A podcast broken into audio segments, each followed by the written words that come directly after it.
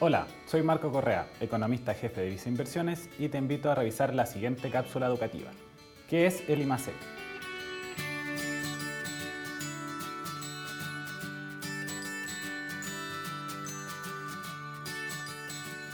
Si sigues con regularidad las noticias sobre economía, habrás oído hablar sobre distintos indicadores, siendo uno de los más importantes el IMASEC.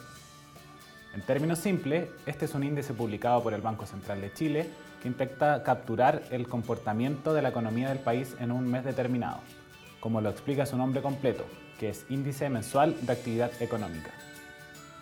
Así, es una estimación que resume la actividad de los distintos sectores de la economía en un determinado mes. Su variación entre un año y otro se considera una aproximación de la evolución del Producto Interno Bruto o PIB, que se publica trimestralmente. Su cálculo se basa en múltiples fuentes de información, donde cada uno de esos indicadores son ponderados por la participación de las actividades económicas que representan dentro del PIB.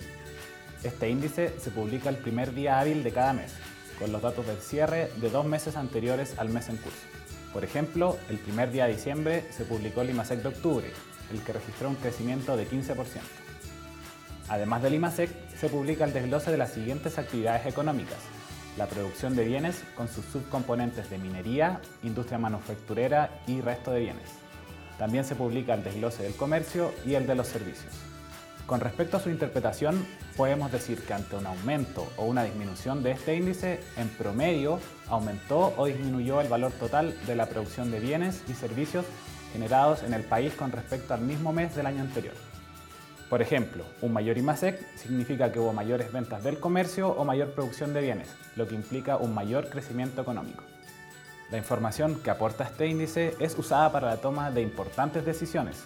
Por ejemplo, el Consejo del Banco Central la utiliza para sus decisiones de política monetaria, es decir, el nivel de tasas de interés que debería establecerse. Los empresarios, por su parte, la utilizan para sus decisiones de inversión o contratación de nuevos trabajadores.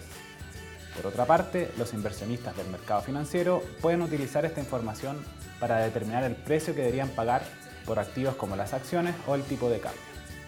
Así, como has notado, esta es una importante fuente de información, donde nuestras decisiones lo afectan y su evolución también nos impacta.